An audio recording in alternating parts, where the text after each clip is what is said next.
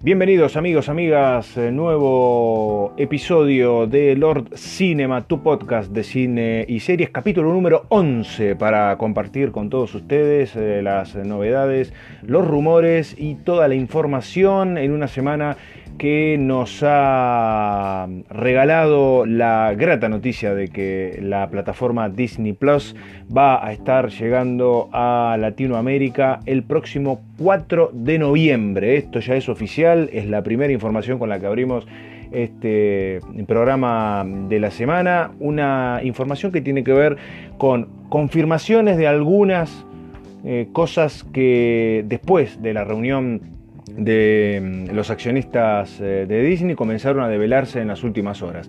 La primera gran confirmación tiene que ver con que la plataforma que ya está disponible en muchas partes eh, del mundo ya tiene fecha confirmada para el mes de noviembre, más precisamente el 4, estará desembarcando en los distintos países eh, de mm, Latinoamérica. No sabemos todavía con qué grilla, esto tiene que ver con que algunos países, esto pasa también con Netflix, presenta la disponibilidad de algunos de los productos y los van agregando lentamente y por otro lado hay otras, eh, otros países como por ejemplo Estados Unidos que tiene una gama de posibilidades mucho más amplia. Por lo pronto lo importante es que tenemos una fecha oficial eh, confirmada. Disney ha también anunciado después de esta reunión importante de ejecutivos, para que entiendan un poco lo que tiene que ver eh, y ponerlos en, contexto. Esta reunión es para eh, hacer un balance de lo que hasta el momento Disney Plus, la plataforma streaming, eh, ha dado como resultado.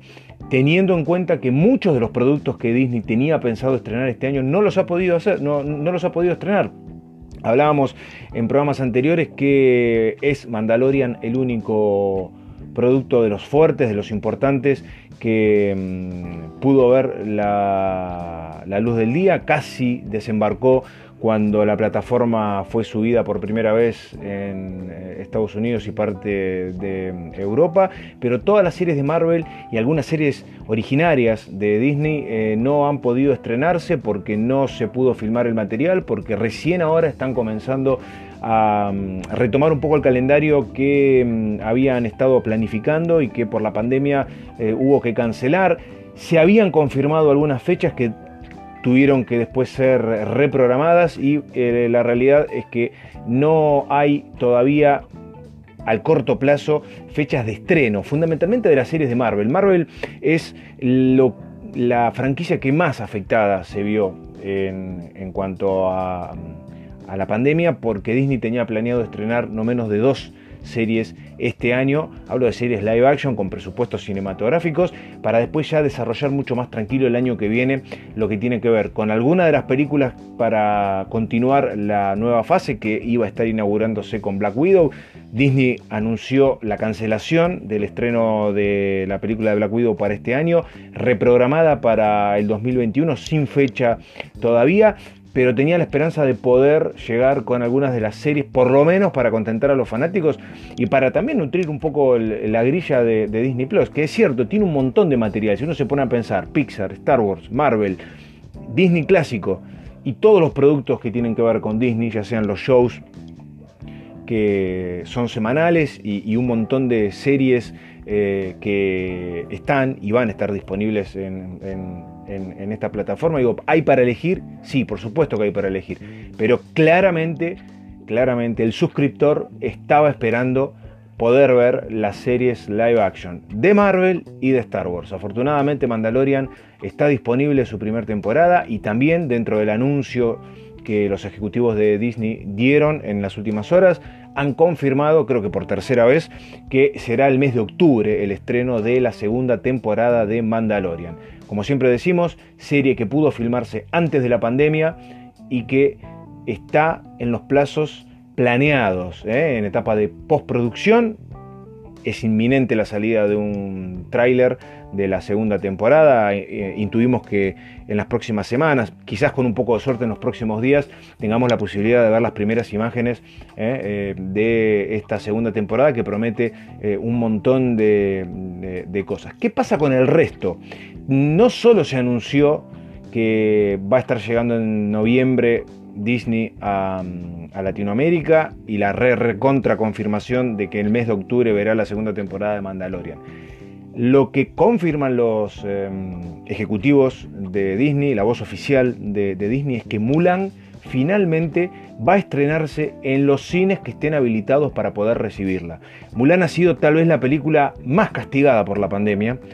Mulan y New Mutants, pero New Mutants ya venía con algunos problemas anteriores, lo habíamos hablado en el podcast de la semana pasada, cuestiones que tenían que ver con em, problemas en la historia, cuando Disney compra Fox eh, se detuvo todo, se reanalizó si el producto era lo que Disney quería mostrar.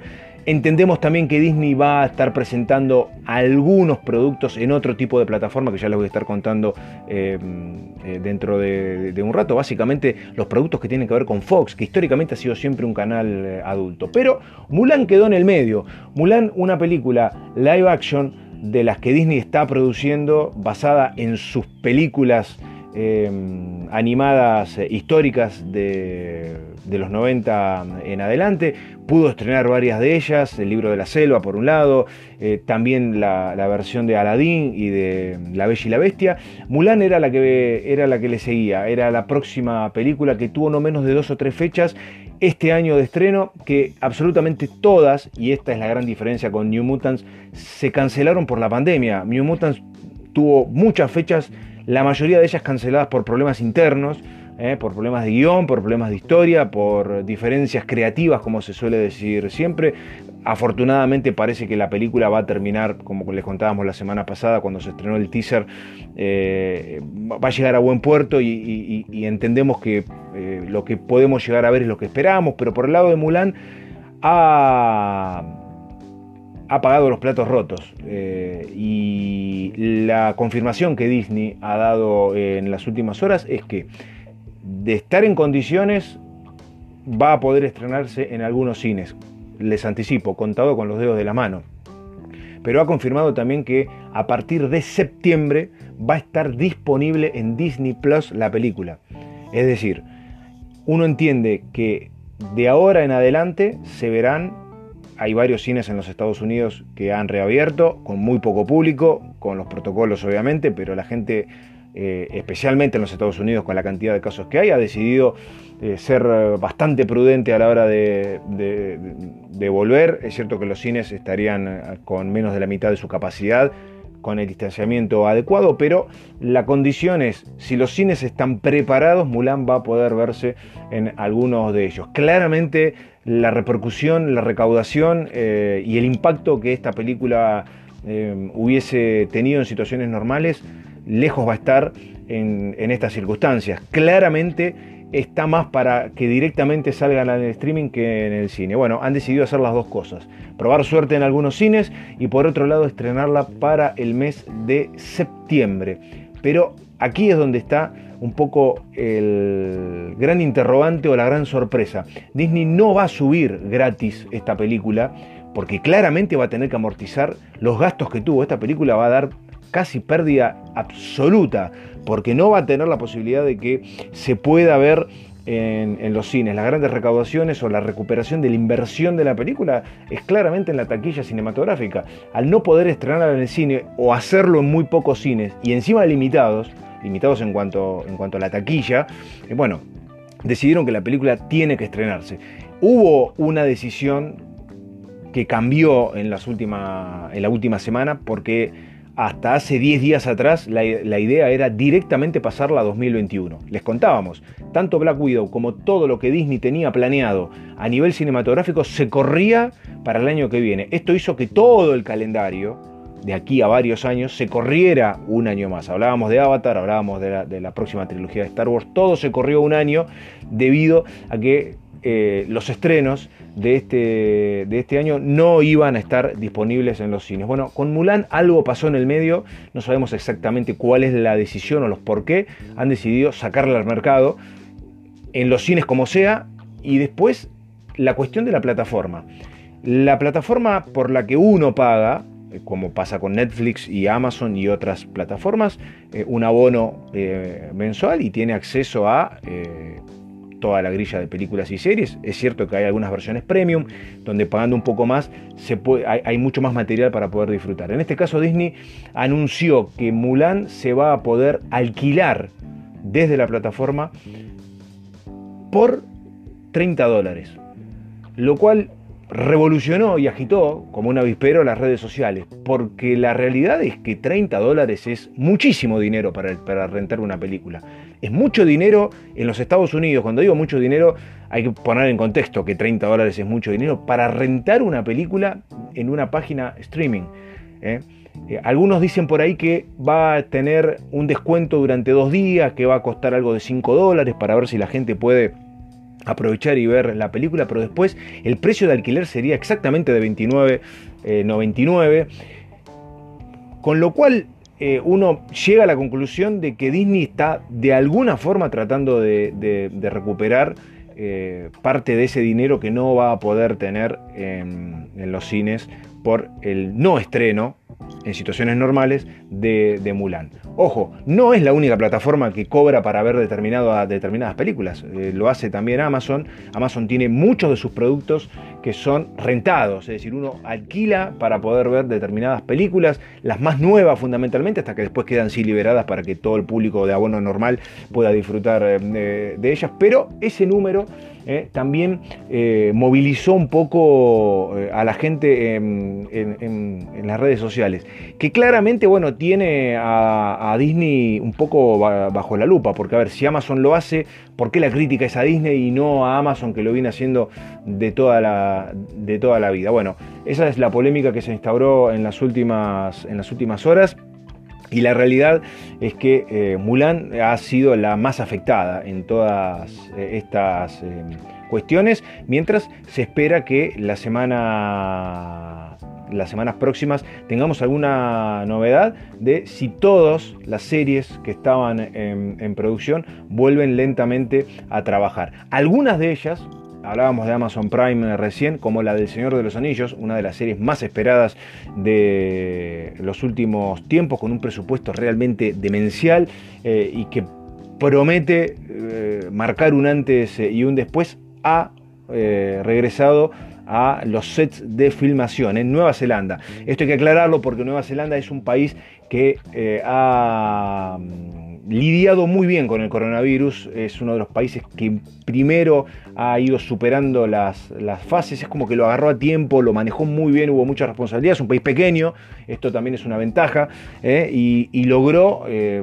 realmente aplicar los protocolos rápido y efectivamente, y por eso la vida normal de los neozelandeses eh, fue tal vez la, que más rápidamente volvió a los estándares eh, eh, habituales. Esto no excede las producciones que se suelen hacer en ese país. Recordemos que Peter Jackson cuando desarrolló la trilogía del Señor de los Anillos y también la, película El Hobbit, dividida en tres partes, utilizó su país natal como locación porque es lo más parecido a la Tierra Media, después con algunos retoques digitales obviamente, lo logró hacer eh, y para esta serie del Señor de, los Anillos, que promete, entre paréntesis, traer a varios personajes históricos eh, eh, en, alguno de sus episodios, por ahí se filtró que podríamos llegar a ver a Elrond y a Galandriel, algo lógico, son personajes con muchos años, eh, que han vivido varias edades, que eh, tienen miles de años en, la Tierra Media y que tranquilamente pueden estar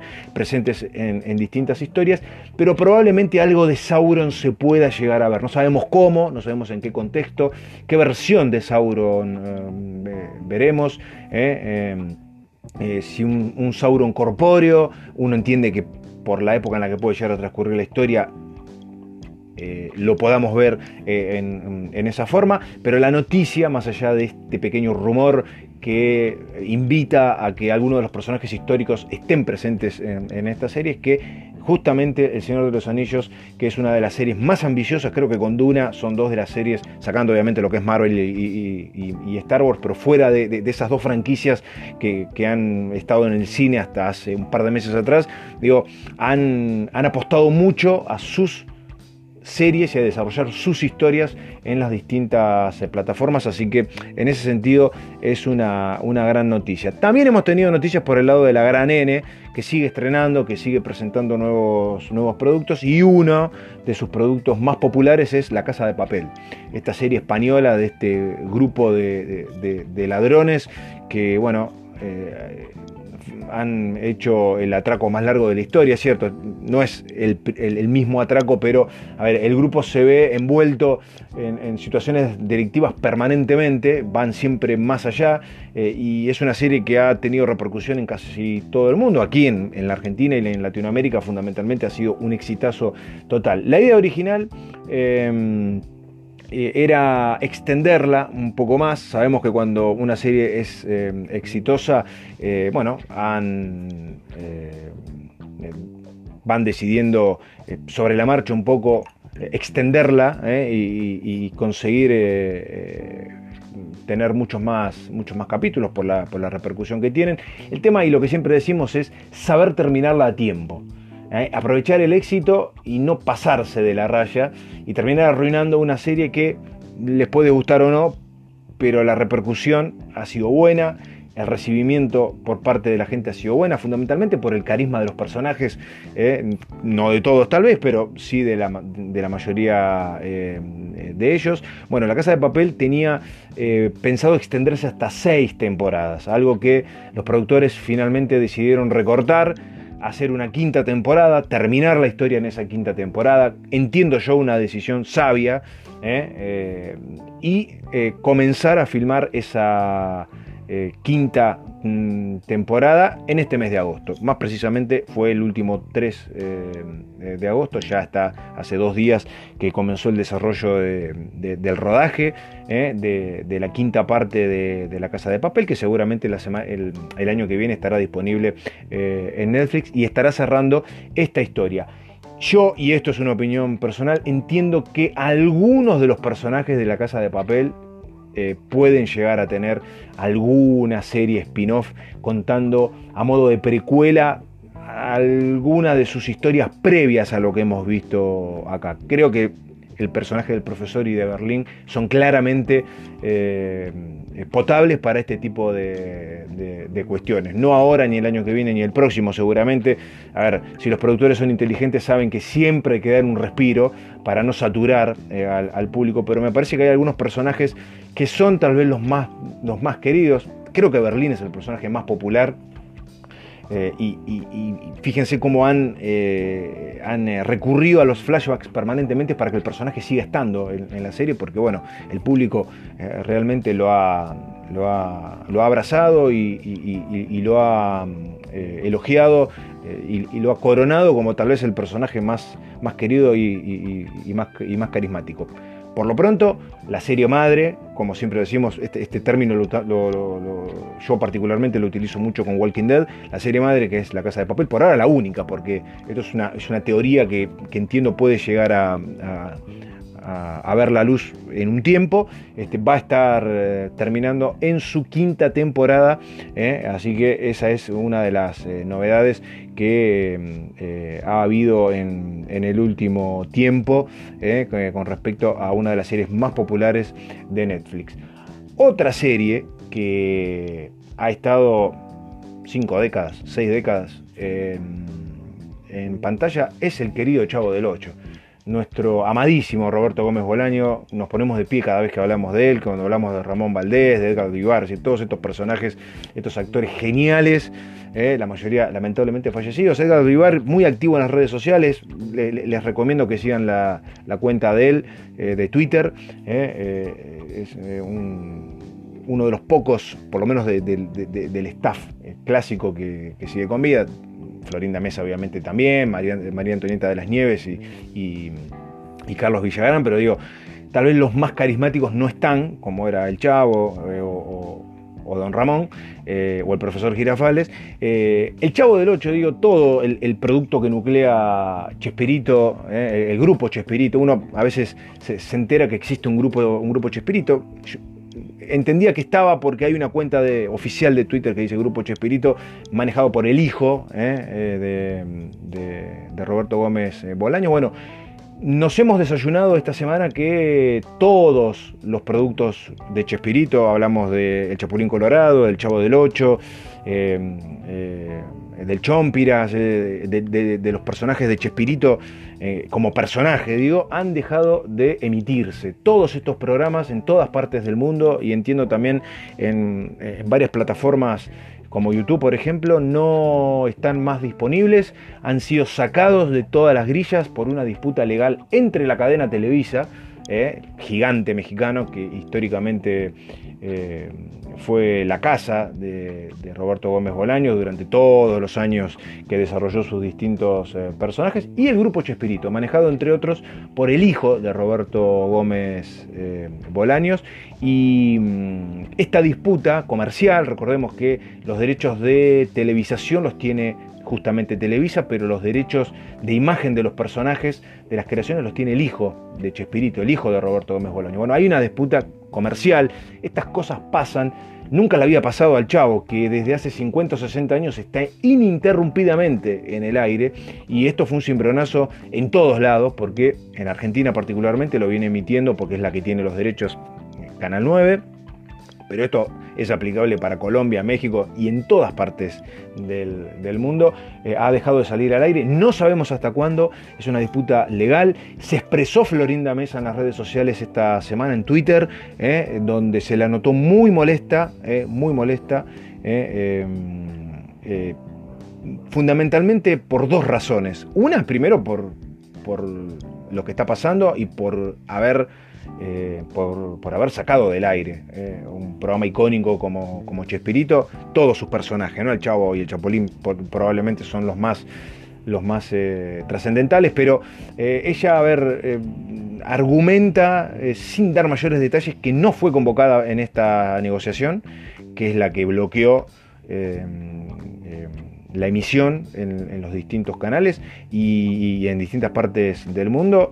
Eh, entiende ella que es una agresión para la gente en tiempos difíciles donde se necesita reír, donde, donde es necesario que haya personajes eh, graciosos y, e icónicos como, como los que creó Roberto Gómez Bolaño. Bueno, ella espera que esto pueda resolverse, pero tira una piedra importante, que es que como viuda de Roberto Gómez Bolaño y como heredera, no sé en, detalle cómo es, porque también están los hijos, eh, no fue convocada para las negociaciones. La disputa es claramente entre Televisa y el grupo Chespirito. Entonces habrá que ver hasta cuándo, hasta cuándo eh, el, Chavo y el Chapulín y todos los demás personajes eh, están o siguen vetados. Por lo pronto hace cinco días que esto ocurre y por primera vez en muchísimos años no se puede disfrutar del Chavo del 8, cuestiones comerciales. No sabemos si, se va a resolver. Televisa es un gigante realmente, realmente muy importante. Y bueno, eh, habrá que ver qué, resolución eh, se toma. Pero mientras tanto, los que eh, se llevan la peor parte claramente son los espectadores que no van a poder disfrutar de estos personajes eh, que durante tantos años eh, nos han eh, acompañado. En otro orden de noticias hemos tenido algunas novedades con algunos avances de películas que, bueno, pudieron, pudieron realizarse y van anunciando los los, trailers, eh, algunos pequeños teasers, eh, para poder mostrarnos un poco eh, qué es lo que va a estar ocurriendo en los próximos meses. Lo que no sabemos realmente es si estas películas van a llegar a los cines o se van a estar estrenando en algunas plataformas. Por lo pronto, pudimos ver esta semana el tráiler el tráiler de El Día del Fin del Mundo con Gerard Butler, una película de cine catástrofe. Cine catástrofe que tan de moda estuvo en los 80 con películas icónicas como Infierno en la Torre o Terremoto Después es como que desaparecieron del mapa. Eh, ustedes saben cómo se maneja este tema de, de, las producciones de Hollywood, ¿no? Tienen temporadas en las que nos saturan de películas eh, de determinado género, eh, después desaparecen, es como que de golpe le pegan un plumazo, no sabemos más nada de ese género de, de, cine y después de a poquito van apareciendo. Cuando vino Armagedón, Impacto Profundo, ese año tuvimos dos, muy similares, geniales las dos, cada una a su manera. Hablo de cine catástrofe con eh, ya sea un, maremoto o, un asteroide o un cometa que, amenaza la Tierra o alguna otra cuestión geológica que termina devastando a, nuestro planeta. En el caso del Día del Fin del Mundo, en el tráiler podemos ver, sin especificar mucho muy bien cuál es la razón de la catástrofe que se avecina, algo que cae del cielo. No sabemos si es un asteroide que produce eh, un efecto en la atmósfera y en el planeta Tierra que termina devastando todo. Un tráiler interesante con buenos efectos.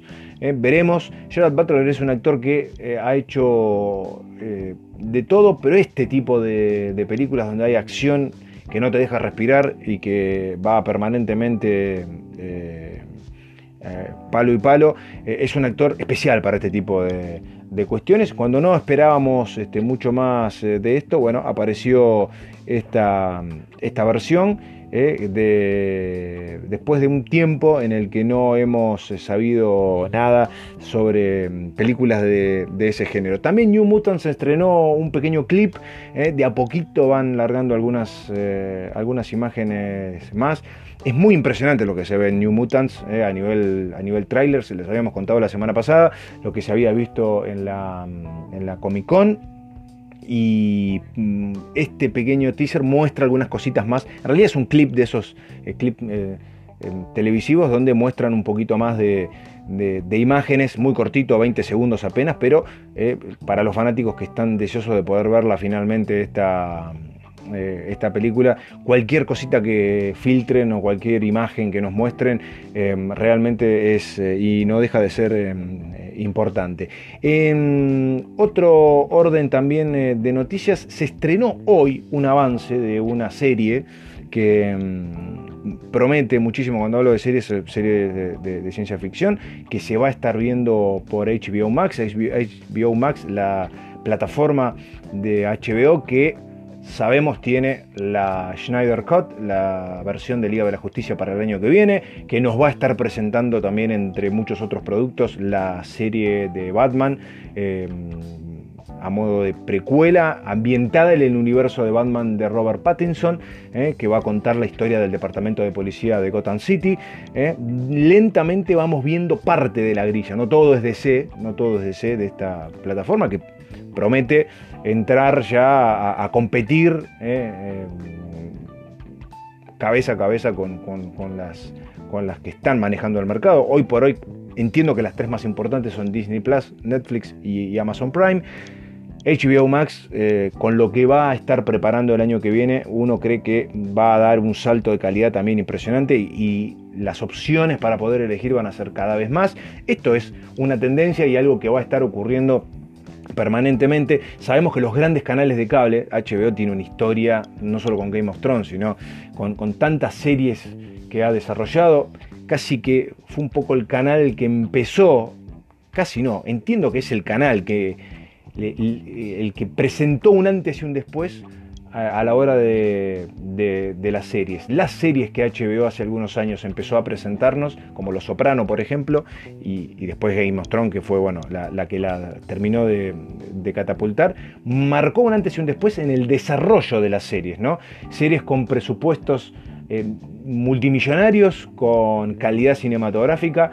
La pionera claramente fue HBO y no podía ser menos que su versión streaming, su HBO Max, eh, nos llene de productos realmente demenciales y, espectaculares. Lo que se pudo ver hoy de la serie, eh, de, la nueva serie Raised by Wolves, que es una serie de ciencia ficción que está producida ni más ni menos que por Ridley Scott y que nos va a mm, adentrar en un mundo virgen, poblado por niños, cuidado por androides.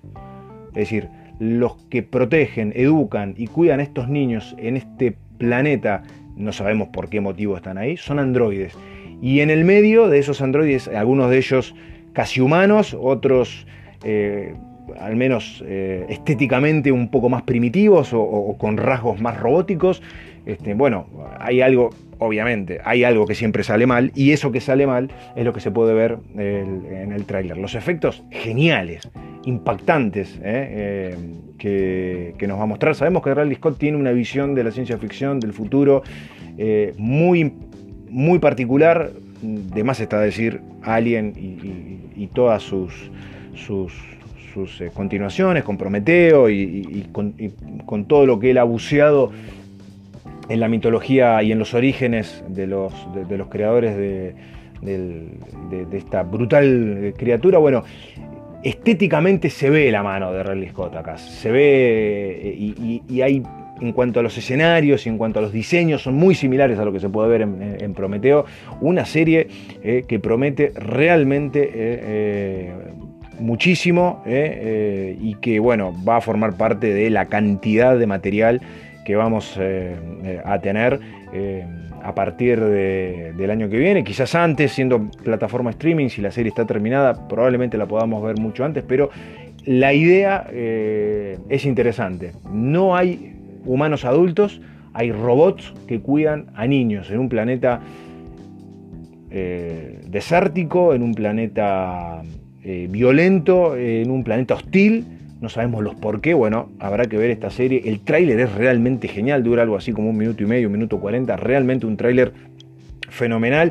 Eh, promete muchísimo en la plataforma. HBO Max lentamente va empezando a mostrarnos, repito, todo lo que tiene guardado bajo la manga. No es todo Schneider, no es todo Liga de la Justicia se ha ganado un gran poroto con Liga de la Justicia porque muchísima gente se va a suscribir para poder verla. Esto eh, ha sido una movida que nosotros decíamos en, los podcasts anteriores.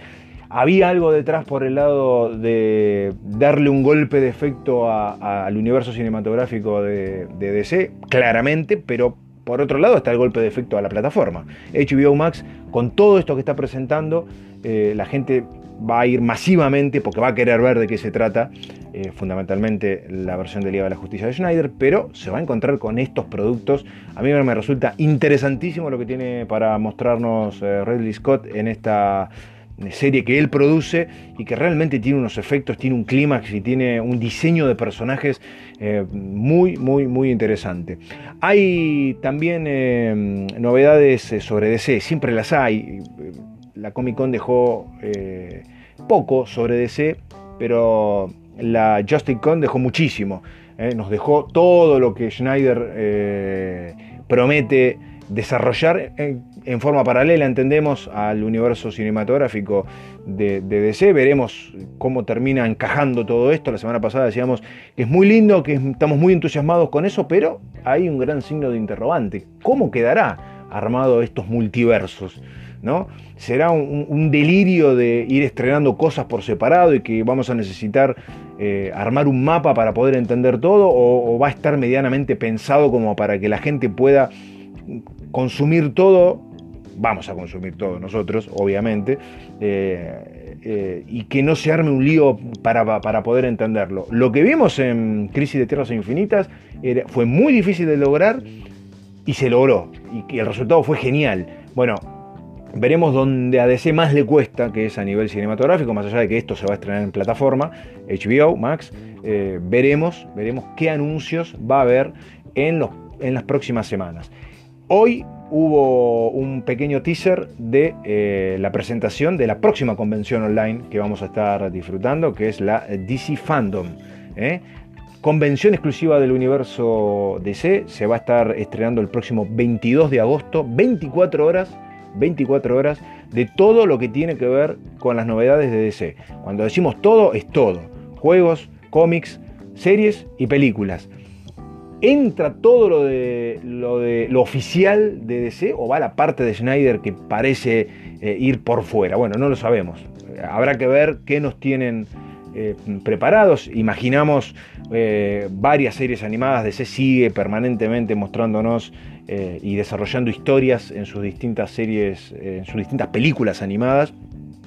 Hay muchas series que están, en que están transcurriendo, caso Supergirl, probablemente haya alguna novedad, algún avance de lo que viene y de otras series que puedan llegar a, desembarcar. Está Doom Patrol también, una serie interesantísima, eh, con personajes no tan conocidos que también se ha ganado un lugar eh, con personajes más bizarros, con personajes un poco más oscuros, eh, pero forman parte del universo de DC, el menos conocido.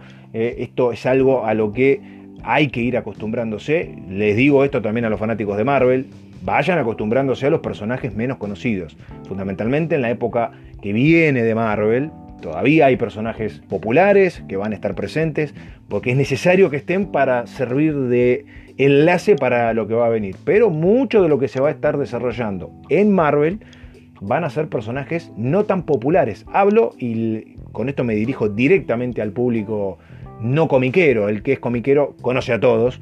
El que lee historietas permanentemente sabe quiénes son eh, todos los personajes eh, eh, y, quiénes son los Eternals, conoce sus orígenes, conoce su mitología, absolutamente todo. Pero el gran público, el que se hizo fanático a través del cine y las series, bueno, se va a ir encontrando con personajes no tan conocidos que en muchos casos tendrán el acompañamiento de algún personaje popular para que la cosa sea un poco más amena, para que el traspaso sea también más eh, llevable para aquellos que van a encontrarse con personajes muy, en algunos casos muy diferentes. ¿eh? Todavía tenemos igualmente el desarrollo de, Doctor Strange y está Black Widow y hay muchos personajes que, tendrán sus historias, el mismísimo Thor, que tendrán sus historias para, seguir, para seguir contando. Pero DC, por otro lado, y aquí es donde la, la DC Fandom va a empezar a, develar cuáles son sus secretos y, lo que viene, bueno,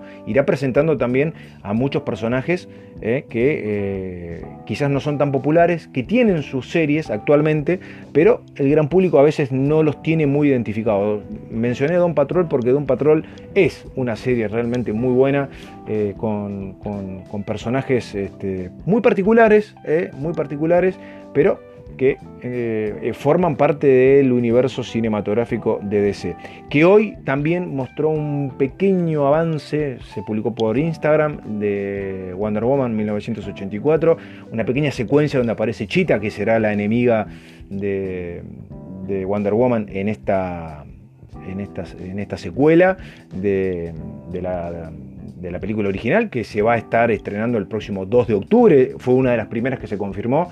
Así que esperemos que esto eh, se mantenga. Eh, falta cada vez, cada vez menos. Así que pudieron develar unas, unas pequeñas imágenes del personaje de Chita, que será la villana o uno de los villanos de esta, de esta continuación de, de, Wonder Woman, que afortunadamente ha encontrado su lugar en este año para poder mostrar su historia en, en este año complicado y difícil para todo lo que tiene que ver con, los estrenos.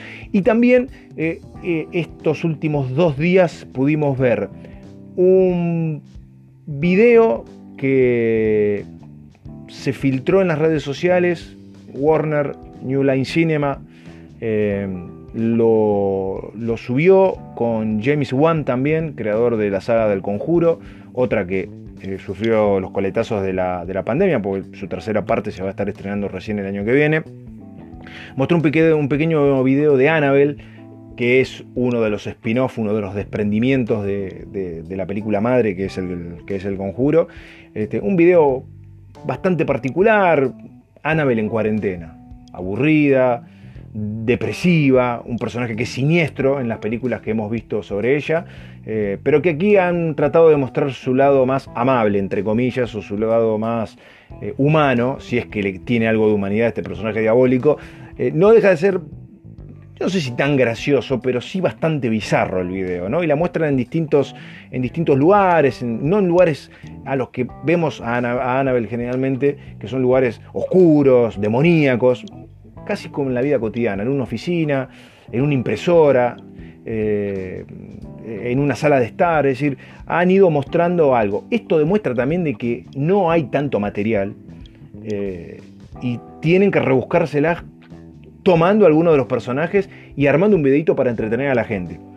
Es así, El Conjuro debió haber estrenado una película este año, han confirmado hace algunas semanas que esa película no va a estar llegando, que va a pasarse para el año que viene, y han tomado uno de los personajes de la saga del Conjuro y la han eh, llevado a... Eh, armar un video particular por lo menos. Algunos tintes graciosos eh, tiene, las repercusiones en las redes sociales en general, mm, no sé si fueron tan buenas, pero no deja de ser curioso y, quería compartirlo con, ustedes. Está, está ese video disponible, pueden buscarlo en, nuestro canal de, YouTube, en Lord Cinema, está el, video completo eh, de, las aventuras de Annabelle en eh, épocas de cuarentena. Otro tráiler que nos presentó Netflix, que sigue estrenando cosas, como decía hace un rato, es Ratchet. Ratchet es una serie que está presentando Ryan Murphy y que tiene a, Sarah Paulson como, protagonista, Sarah Paulson que brilló eh, en, series como, como American Horror History, por ejemplo. Este, bueno, va a estar protagonizando una serie en precuela de el clásico del año 1975, Atrapado sin salida. Eh, eh, toman a la villana de Atrapado sin salida van atrás en el tiempo y nos cuentan sus orígenes. ¿eh? Este personaje de un clásico, clásico, se las recomiendo si, es que no la vieron, ¿eh? una película que ha envejecido muy bien ¿eh? y que ha sido parodiada muchísimas, muchísimas veces, pero nos han sorprendido con este tráiler con con tintes este, realmente siniestros, terroríficos, un personaje que como pasa muchas veces, sin que lo esperáramos, ha sido tomado y ha sido desarrollado en forma independiente. Un spin-off de un clásico, Atrapado sin salida. Tendremos eh, Ratchet que se va a estar estrenando en el mes de septiembre, el 18 de septiembre Netflix presenta esta serie que promete muchísimo. Hay muy, buenos, eh, muy buenas actrices y, actores. Está Cynthia Nixon, está Amanda Plummer, eh, pero claramente la estrella es eh, Sarah Paulson, una actriz genial, fenomenal. ¿eh? así que ha sido también uno de los avances interesantísimos que nos han. Eh, con, los que nos han acompañado esta, esta semana y bueno habrá también este, algunas cuestiones que bueno tendrán que ver con las repercusiones de esta serie pinta muy bien, veremos si da como para que se pueda hacer un desarrollo de un personaje, de un clásico, eh, y que tenga su, propia, su propia serie. Ha habido también algunas novedades eh, sobre cómo Disney, y esto tiene que ver directamente con la competencia con, Netflix, por eso lo dejé para, para el final cuando era Ratchet la, la serie que les quería comentar, porque estamos hablando de una categoría de cine o series para adultos, eh, no es para toda la familia. Bueno, la pregunta que nos hacíamos al principio, cuando Disney bueno, ha tomado esta decisión de, que Mulan eh, pase por algunos cines, lo cual se, ha catalogado como un golpe mortal, un golpe de gracia para, para las cadenas cinematográficas, eh, que vaya directamente a la plataforma y que esa plataforma se deba pagar aparte para, poder verla a, modo de alquiler. El tema es qué va a hacer Disney con todos estos productos para adultos, con tintes más oscuros, más violentos, con, escenas de sexo, y eso no lo puede poner en Disney Plus. Eh, ¿Cómo va a ser Disney para poder eh, mostrar ese tipo de, de, productos. A ver, Fox va a seguir existiendo, cambió el dueño, pero la cadena Fox sigue, eh, sigue existiendo. Y la pregunta es, ¿qué, ¿qué, va a estar pasando con esos productos? ¿Llegarán a otra plataforma de, Disney? ¿Tendrá una extensión Disney Plus para adultos? Cuando digo para adultos que se entiendan, no hablamos para adultos en cuestiones eróticas, ¿eh? hablamos eh, en violencia explícita eh, y productos claramente que no son para los niños o para la familia. Bueno, hay una información que dice que Disney está desarrollando una extensión de Disney Plus que sería para adultos. Allí estaría el contenido de 20th Century Fox, de ABC, de FX y de todas las cadenas que Disney tiene, que son muchísimas. ¿eh? Entonces es muy probable que haya ¿eh? Eh, una extensión. No sabemos si se va a poder acceder desde el abono, eh, seguramente habrá que pagar un abono distinto, pero no sabemos si el, streaming actual tendrá un icono para poder acceder a esa parte. Uno entiende que sí, no, no creo que sean dos cosas diferentes, creo que será una dentro de otra con las restricciones correspondientes. Y la información de las últimas horas dice que esa plataforma o esa extensión estará disponible recién el año que viene. Mientras tanto, los canales que yo les mencioné están, siguen su desarrollo normal, con su programación normal, pero bajo el ala Disney. ¿eh? Eh, la idea es que todos esos productos en algún momento estén dentro de la marca. Disney Plus. Disney Plus es una marca y esa marca tendrá distintas aristas, algunas con restricciones para que los chicos no puedan acceder a ellas, la parte de adultos. Habrá que ver cómo lo arman, si lo arman dentro del mismo mapa de, la plataforma actual o si sacarán una aparte donde uno deberá abonarse directamente aparte y que, no habrá un icono de acceso para la plataforma madre, porque esto puede llegar a traer algunos problemas, más allá de las, restricciones y las claves y las contraseñas que se pueden poner para protegerlo, siempre puede existir la posibilidad y, que algún chico acceda a material no acorde para ellos y empiecen los juicios empiecen los, los problemas. Lo poco que se sabe es que esa extensión o nueva plataforma Disney Plus extra, para llamarlo de alguna forma, estará disponible el año que viene. Veremos en qué momento eh, eh, lo, lo, anuncian y de qué forma estará eh, desarrollada esa, esa parte ¿no? de, Disney que todavía, y era la, la, pregunta que nosotros nos... que la pregunta que nos hacíamos es cómo Disney va a manejar los otros productos no familiares. ¿eh? De, qué forma va a estar mostrándonos todo eso? Bueno, parte de la respuesta está en esta información que se ha develado en las últimas horas y que tiene que ver también con esta reunión de ejecutivos que, hubo y que a partir de ahí se dieron a conocer algunas novedades con respecto a esta serie. Para el final hemos eh, lamentablemente perdido esta última semana dos personajes que tienen que ver con el mundo eh, del cine. Ha sido un año bastante complicado. En las últimas semanas eh, han, fallecido este, muchos eh, y muchas actrices, hablábamos la semana pasada, icónicos y bueno, esta semana lamentablemente no, no fue la excepción. habíamos tenido la, la información a finales de la semana pasada eh, que Alan Parker había, había fallecido, nos había dejado el director británico a los 76 años, un director polémico eh, que siempre en sus, eh, en sus películas marcó, marcó un antes y un después, marcó la cancha, para bien o para mal. Lo último que hizo no fue tan bueno, no le fue muy bien en sus últimas producciones, pero sí tuvo películas icónicas. Icónicas que armaron un revuelo terrible. Aquí en Argentina particularmente, su versión de Evita, que a su vez eh, fue reversionada de, la original, del musical original de, Andy Lloyd Webber, eh, y que tuvo a Madonna como protagonista y que cuando vino a, promocionarla aquí en Argentina fue un escándalo absoluto. Eh, por, lo que significa Evita aquí en, Argentina. La película fue muy polémica y quedó en la historia como una película polémica. The Wall ¿Qué más decir? Un clasicazo absoluto, absoluto.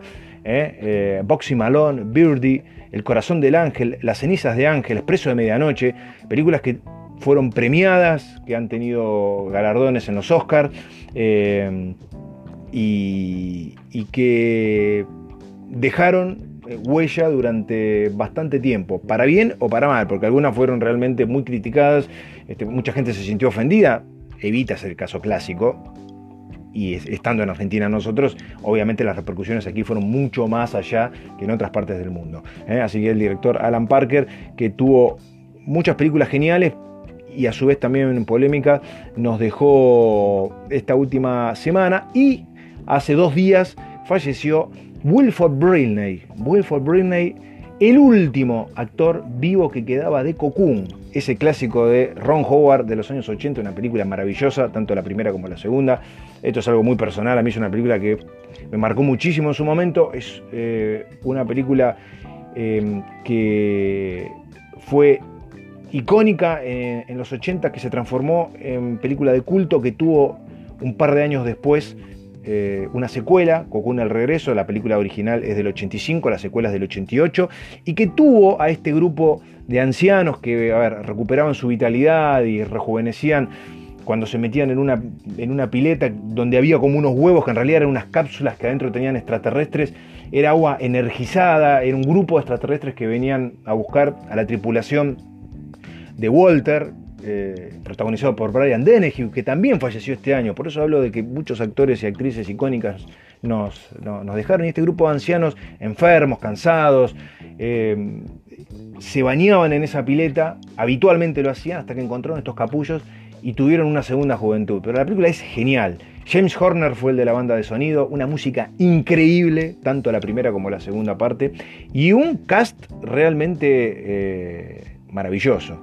Eh, Jessica Tandy, ganadora del Oscar, Donna Meche, Jung Cronin, marido de Jessica Tandy, Sean Guilford, eh, Gwen Verdon, eh, Ware, Maureen Stapleton. Maureen Stapleton, una actriz de teatro monumental, monumental, hizo mucho cine y muchas series, pero una actriz de teatro en Broadway que dejó su marca absoluta. Y nuestro querido Wilford Britney, que curiosamente, cuando fue convocado para esta película, tenía 51 años.